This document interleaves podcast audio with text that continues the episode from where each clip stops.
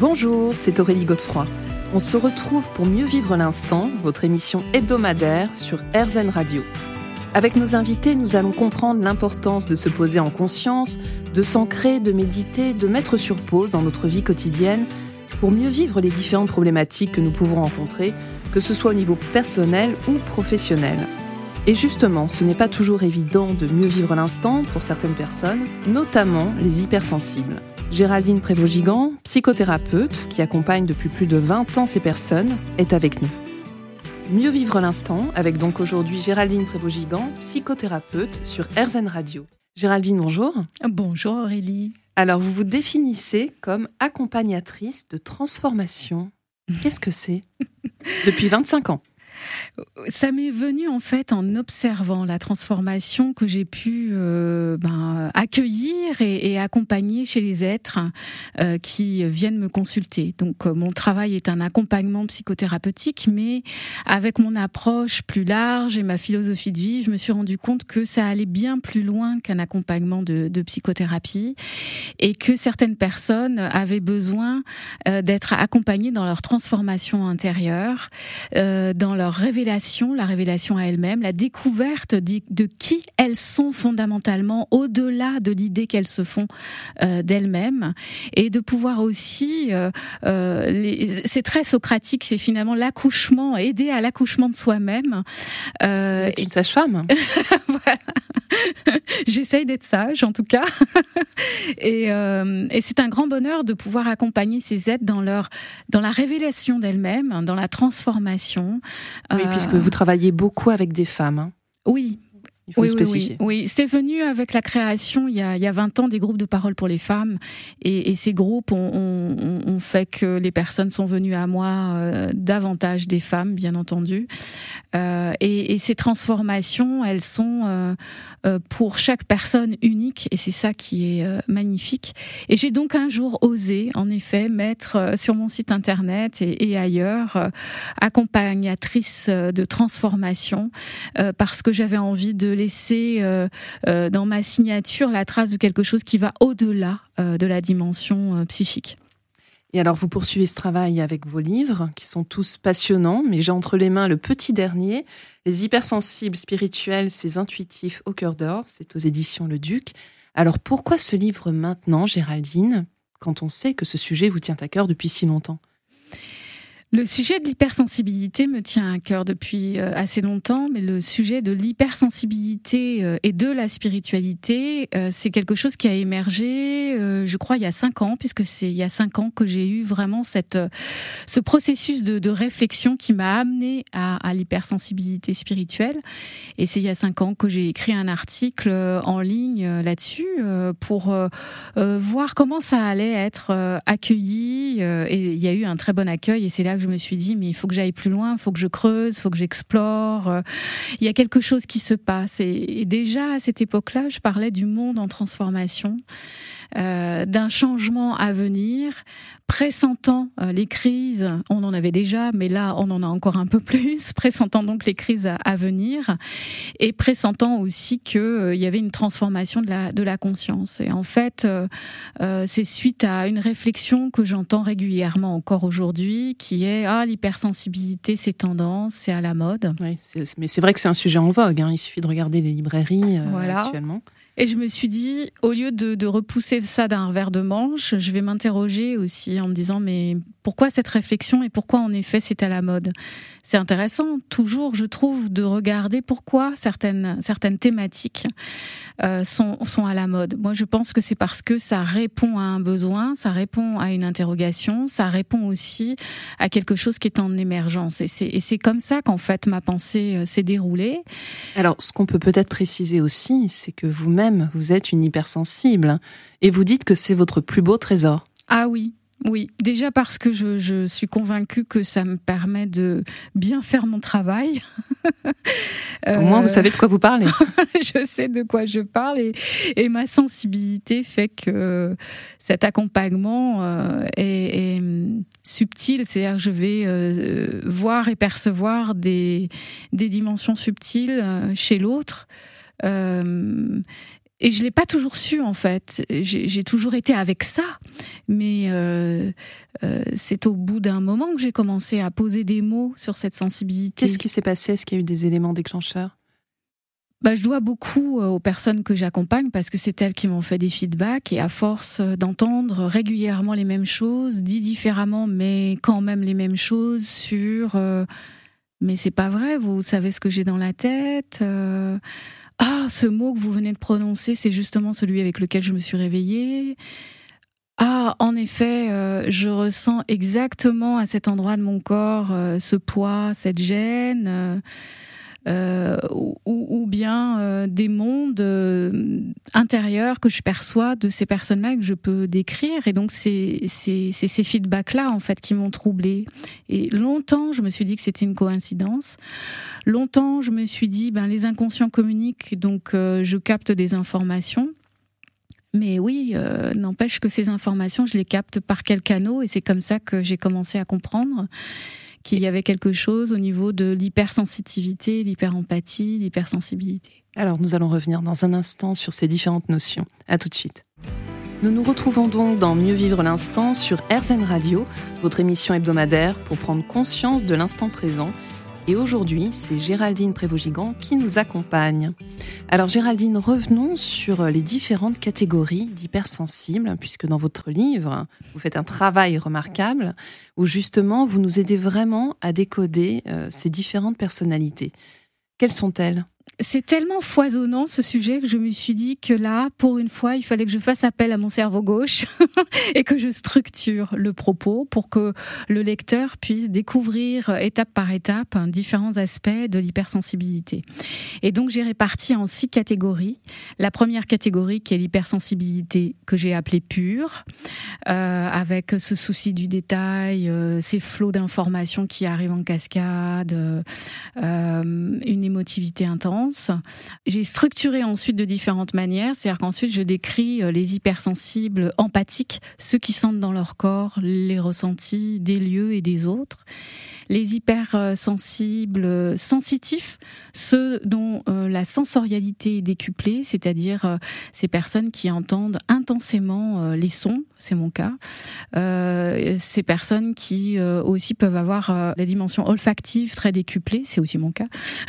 Donc en fait là on touche effectivement plus les sens. Les sens. Il y a, aussi les hauts potentiels, ce qu'on appelle les hauts potentiels, c'est-à-dire vraiment une, un système cognitif très intense avec une pensée en arborescence euh, euh, une, des pensées continuelles, euh, intenses et beaucoup de créativité, d'originalité. Et le dernier, et qui est, à mon sens, important, en tout cas important dans ce livre, qui est les hypersensibles spirituels, qui concerne ces personnes qui ont donc majoritairement quasiment tout ce que j'ai mentionné, d'hyperempathie, d'hypersensitivité, d'hyperintuition, et qui sont dans une démarche, euh, quel que soit là où ils en sont, dans une démarche spirituelle.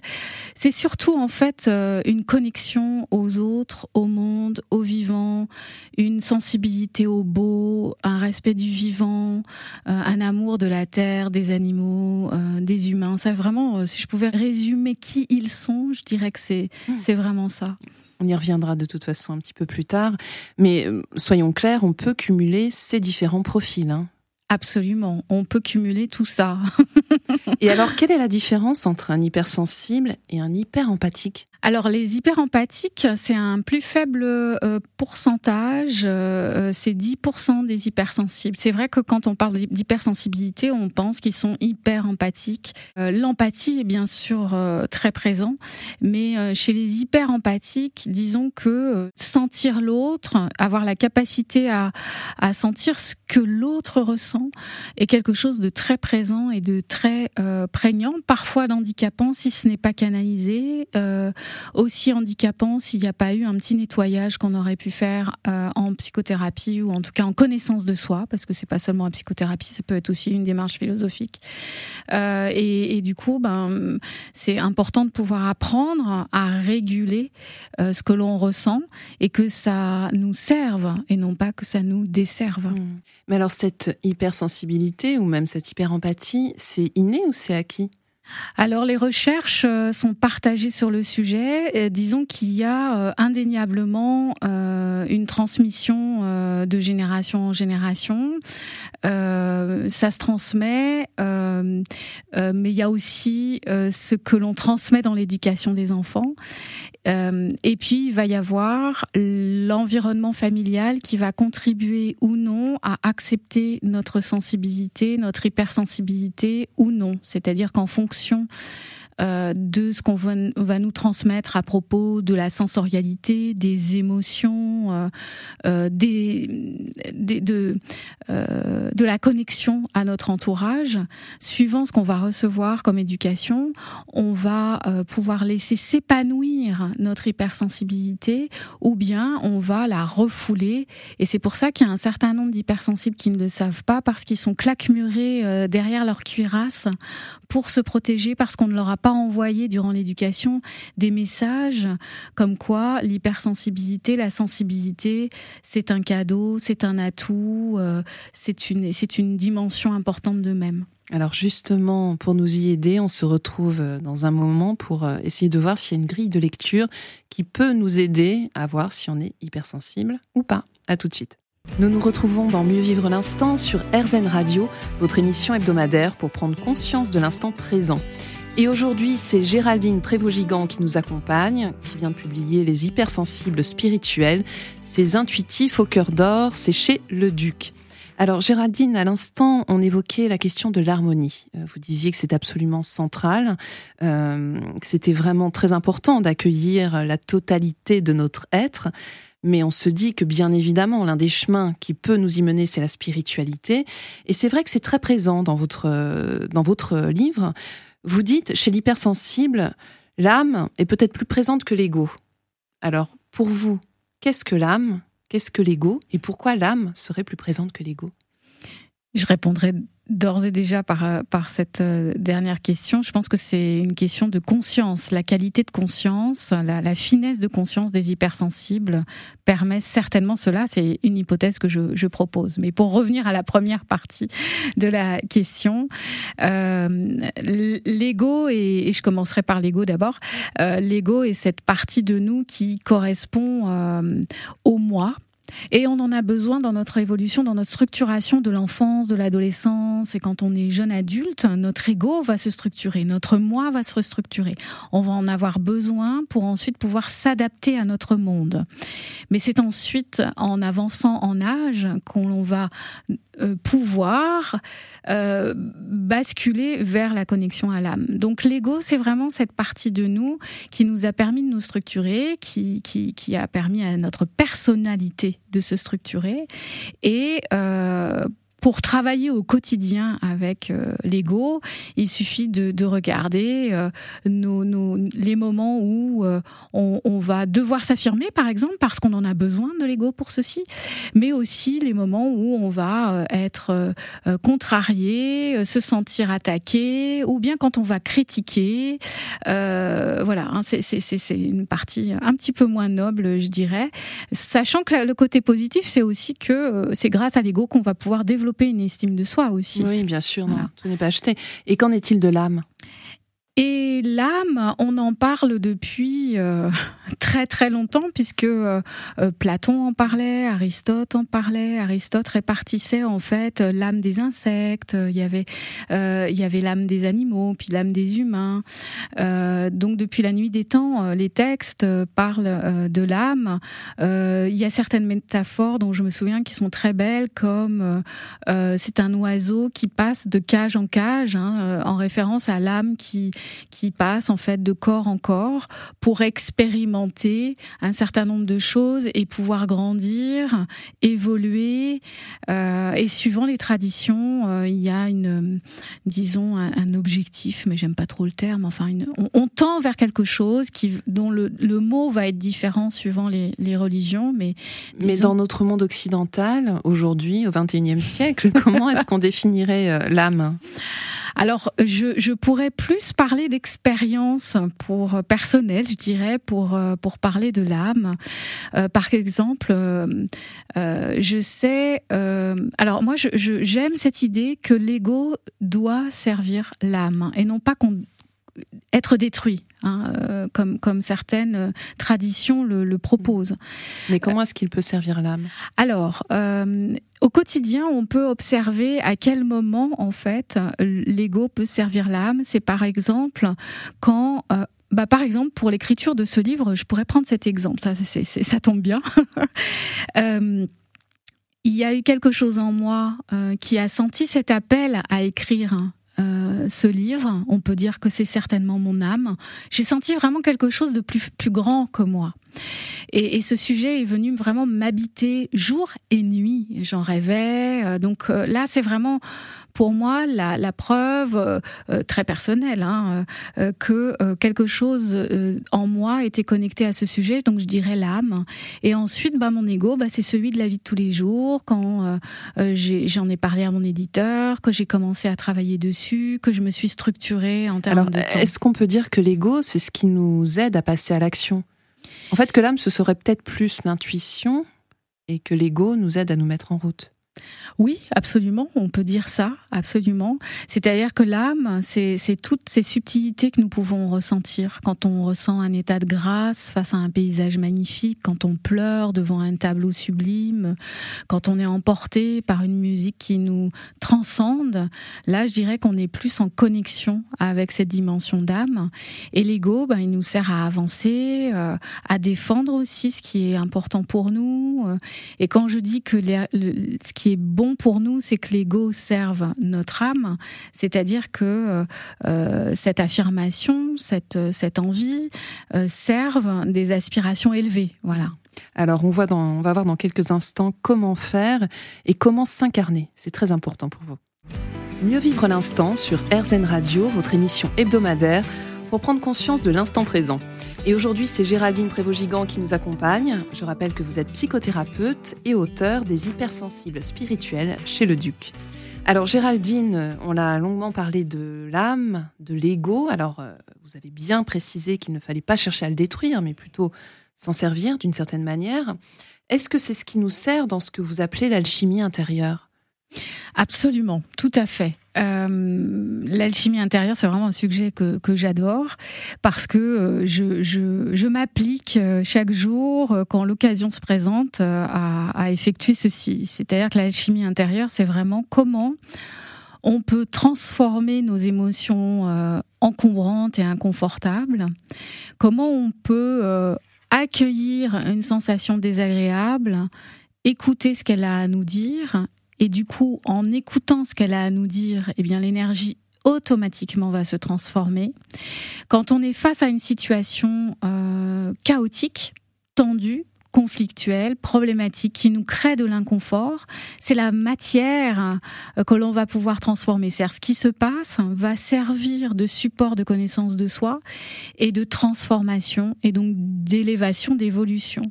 Et donc chaque fois que je me retrouve euh, face à une situation euh, inconfortable, mais même un petit ressenti Donnez-moi un exemple. Vous avez par exemple perdu vos clés. Oui, par exemple, j'ai perdu mes clés, ce qui va donc me contrarier. Euh, je vais d'abord mettre en place les stratégies bien pragmatiques pour euh, pouvoir rentrer chez moi, euh, retrouver la mémoire de là où je les ai mises, etc. Et je vais sentir qu'est-ce que ça réveille chez moi. Euh, quelle, quelle émotion cela réveille? Parce qu'on va pas tous avoir les mêmes réactions pour la même situation.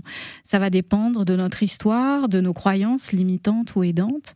Et donc, je vais aller regarder ça et je vais aller aussi, dans un premier temps, transformer euh, euh, ce qui, mon regard en, en, en, en projetant euh, cette, cette pensée que j'ai sur ce qu'il va se produire, c'est-à-dire que je vais résoudre le problème, et ensuite je vais m'interroger sur le sens que ça peut avoir symboliquement, puisque notre inconscient fonctionne beaucoup et uniquement par un langage symbolique et archétypal. Donc là on revient à Jung. Hein. Voilà, et, et donc qu'est-ce que ça veut dire? Qu'est-ce que, qu'est-ce que la partie de moi qui sait tout et, et, pourrait me dire par rapport à cet incident qui peut-être est porteur, porte, euh, incident porteur de sens. Et donc là, une fois que je vais avoir trouvé ce que ça dit de moi, de, de mon être, de ma psyché, de mon évolution, de ma situation, eh bien, je vais sentir quelque chose qui se libère. Parce que quand on trouve la réponse, on a vraiment une sensation que quelque chose s'allège, s'apaise, se transforme. Alors concernant l'alchimie, il y a quelque chose que vous dites dans votre livre et ça a attiré vraiment mon attention parce que j'aimerais que vous me donniez quelques précisions. Vous nous mettez en garde contre la peur de la lumière qui peut constituer, dites-vous, un frein à notre évolution individuelle et collective. On aurait peur de la lumière. Tout comme on a peur de l'amour, avec un grand A. Oui, je suis convaincue qu'il y a une certaine catégorie d'êtres qui a peur de découvrir à quel point ils sont beaux, ils sont grands, euh, je dirais presque divin, euh, et que c'est peut-être ce qui fait le plus peur à, la majorité des êtres. Euh, la lumière fait peur à certaines personnes parce qu'elles ont la crainte d'être vues, alors que c'est le plus beau cadeau qu'elles puissent faire au monde. elles peuvent craindre aussi d'avoir à se mettre en marche vers leur destinée. Ça peut faire très peur mais en même temps, c'est le plus beau cadeau qu'on puisse se faire et faire au monde. Donc euh, cette lumière, elle est, elle est impressionnante. Il peut y avoir aussi euh, des injonctions parentales qui nous empêchent euh, de regarder cette lumière, ou bien une fidélité à des parents, à des grands-parents, à des lignées, parce qu'on peut avoir peur de faire mieux qu'eux, alors que je pense que le l'évolution humaine, c'est ça, c'est que les générations euh, euh, qui nous qui nous suivent, les générations prochaines vont faire mieux que nous. J'espère bien qu'ils vont faire mieux que nous. Euh, et donc oser regarder la lumière, ça peut faire aussi peur qu'oser regarder l'ombre. Mm. Et en fait, c'est embrasser les deux qui crée cette alchimie intérieure qui est absolument merveilleuse et qui nous libère et qui, et qui nous permet d'avancer vraiment vers, ce qu'on doit faire. Et pour euh, cela, nous pouvons, nous devons utiliser euh, euh, l'intuition, un sujet qui vous est cher. Et on se retrouve dans quelques minutes pour en parler, Géraldine. Mieux vivre l'instant sur RZN Radio, votre émission hebdomadaire pour prendre conscience de l'instant présent. Aujourd'hui, c'est Géraldine Prévost-Gigant qui nous accompagne. Alors Géraldine, on vient d'évoquer l'intuition, mais j'aimerais avant de revenir plus en détail sur ce vaste sujet, euh, qu'on redétaille un petit peu les différents types d'hypersensibles spirituels, puisqu'en fait c'est le titre de votre livre. Donc on aimerait bien savoir quelles sont ces, qui sont ces personnes. Alors, j'ai là aussi réparti par catégorie pour essayer d'y voir un petit peu plus, un peu plus clair. Et donc, j'ai réparti en effet en six catégories. Donc, il y a euh, les hypersensibles spirituels euh, empathiques, ceux qui ressentent avec euh, leur corps, les hypersensibles euh, télépathiques, ceux qui captent les pensées des autres, euh, les hypersensibles, je vais le dire dans le désordre parce que là ça se les hypersensibles, les hypersensibles clairvoyants, ceux qui ont des images avant avant que les choses ne se passent ou, ou, sur les gens, les hypersensibles rêveurs, ceux qui ont des informations en rêve, les hypersensibles médiums qui ont une connexion avec l'autre monde. Et les hypersensibles chamans, ceux qui ont une connexion toute particulière avec les animaux euh, et euh, la nature et la terre. Hmm. Alors le dénominateur commun, on pourrait peut-être dire que c'est justement cette dimension intuitive. Et ce qui est intéressant, c'est que vous nous suggérez des portes pour y accéder. Euh, moi, j'ai noté les rêves, justement, on en parlait, la claire vision et le travail sur les champs d'énergie. Mhm. C'est euh, très important que les hypersensibles, et notamment les hypersensibles spirituels, tiennent compte de leur intuition. J'entends tous les jours en consultation des personnes qui ont vraiment une intuition très nette, très forte, très claire au début d'une rencontre, par exemple, ou euh, d'une proposition, et qui ensuite vont douter euh, et où le mental va prendre les choses en main. Et les radars se brouillent. Et voilà, il y a de la friture sur la ligne. Et donc c'est tout un travail que d'apprendre à faire confiance confiance à nos signaux internes, euh, de découvrir par quel biais notre intuition nous parle. Et une fois qu'on a conscience de ça, de d'en tenir compte et de faire des choix en fonction à la fois du réel bien présent, bien matériel, et de ces informations internes qui sont finalement très présentes si on accepte de les regarder, de les écouter. Alors, euh, C'est vrai que pour euh, les hypersensibles, c'est pas toujours évident, vous l'avez souligné tout à l'heure, d'évoluer dans cette société hyposensible. Euh, donc vous suggérez là aussi différentes pistes pour qu'on puisse garder les pieds sur terre et, et se protéger. C'est notamment et tout d'abord travailler l'ancrage. C'est primordial d'avoir comme un arbre les, pieds bien plantés dans le sol et d'avoir des racines profondément ancrées parce que les hypersensibles spirituels, de par leur euh, euh, sensorialité, euh, clairvoyance, intuition, suivant leur, leur, leur sensibilité de cet ordre-là, vont avoir une tendance à planer un peu, je dirais. Et donc, tout l'intérêt euh, d'avoir les racines ancrées dans le sol comme un arbre, c'est de pouvoir monter beaucoup plus haut. Si mes racines ne sont pas suffisamment euh, développées, je ne vais pas pouvoir monter dans ma spiritualité. Si ma connexion au réel n'est pas stable, je ne vais pas pouvoir aller euh, recevoir des informations venant de mon intuition, de mes rêves et, de ces canaux plus subtils. Et on voit bien que l'équilibre est toujours une clé de sagesse. C'est vraiment la voie de la sagesse. Et donc ça passe par quatre piliers, écouter ses besoins, se respecter, euh, la vision de soi aussi, mais aussi et surtout la reconnaissance de soi. Mieux vivre l'instant sur RZN Radio, votre émission hebdomadaire, pour prendre conscience de l'instant présent. Et aujourd'hui, c'est Géraldine Prévost-Gigant qui est mon invitée. Géraldine, je rappelle que vous êtes psychothérapeute, accompagnatrice de transformation et auteur de ce livre, Les hypersensibles spirituels chez le Duc. Alors, on a évoqué euh, il y a quelques instants comment on pouvait s'ancrer, l'importance de pouvoir euh, avoir des racines profondes justement pour pouvoir se déployer ensuite. Il y a un autre aspect qui me semble vraiment essentiel, c'est se protéger des personnes toxiques. C'est un vaste programme, mais je sais que vous vous y connaissez très bien. Les, les hypersensibles, les hyper-empathiques, les hyper-intuitifs euh, se trouvent euh, souvent euh, dans ce type de situation un peu démunis parce que euh, je dirais que notre, je me mets dans le lot, notre hyper-empathie fait qu'on se met facilement à la place de l'autre et on se synchronise à l'autre. Et donc du coup, on va rentrer dans son monde et se retrouver parfois dans des situations où on va accepter des choses qu'on n'aurait pas acceptées où euh, on ne va pas voir les signaux qui nous disent hum, ça c'est c'est pas ok et on les verra après parce qu'il y a un flot d'informations qui arrive si fort qu'en fait donc il y a un temps de retard c'est ça? Il y a un temps de retard absolument. Et euh, en plus notre hyper empathie fait qu'on se synchronise à l'autre et qu'on est emporté en fait dans son mouvement à cet autre. Et si la personne est dans des schémas psychologiques, relationnels euh, un peu toxiques, eh bien on va se retrouver rapidement emporté dans cette toxicité. Donc l'important c'est déjà de savoir, de ne pas s'en vouloir, de ne pas se juger déjà, et euh, de sentir à quel moment on est dans trop d'empathie, trop connecté à l'autre, et pouvoir juste prendre un petit temps de recul, d'observation. Mais comment on le sait ça? On le sent, il y a un malaise de toute façon. Donc là aussi, il faut encore écouter notre corps. Exactement. Il y a de toute façon un signal, il y a un malaise, on est un peu déstabilisé, il y a quelque chose qui va pas, mais on, ne prend pas le temps de. C'est pas juste. Il y a quelque chose qui n'est pas juste.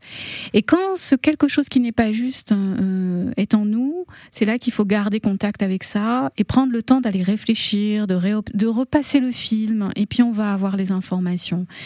Et il faut pas oublier que euh, tous les mécanismes euh, relationnels euh, que l'on va avoir, euh, il y, y a des jeux en fait psychologiques que nous on met en place parfois, mais que les autres mettent en place et on peut être absorbé. Et disons que les hypersensibles, hyperempathiques vont être beaucoup plus facilement influençables entre guillemets, ou en tout cas il va y avoir un phénomène de résonance plus marqué. Et le fait d'en avoir conscience et de mieux se connaître permet de créer euh, une imperméabilité, d'être et de poser des limites et de poser des limites. Alors les limites, attention, on peut les poser tout le temps. Hein. C'est jamais trop tard. Ça, je le dis tout le temps. Hein. C'est jamais trop tard. On peut toujours euh, changer d'avis, revenir en arrière euh, et dire et dire stop à tout moment. C'est important de se l'autoriser. Mmh. Et donc, on peut conclure en disant quand même que la clé, c'est de cultiver le discernement impératif. très important. Le discernement, il est aussi sur soi-même, en sachant se remettre en question, mais en tout cas, les hypersensibles, ils se remettent toujours en question, donc là, il n'y a pas de... Peut-être trop d'ailleurs. Tout à fait, beaucoup trop.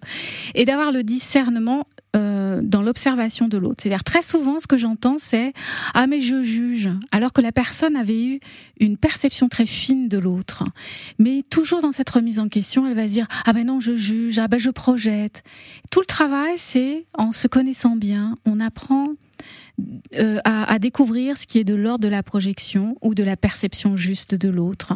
Et n'oublions pas, en effet, encore une fois, notre intuition, nos signaux internes sont bien présents et nous avertissent. Et pour ça, rien de mieux que de se connecter à l'instant présent. Merci infiniment Géraldine pour votre douce et lumineuse présence. Merci. On se retrouve la semaine prochaine à la même heure et bien sûr sur RZN.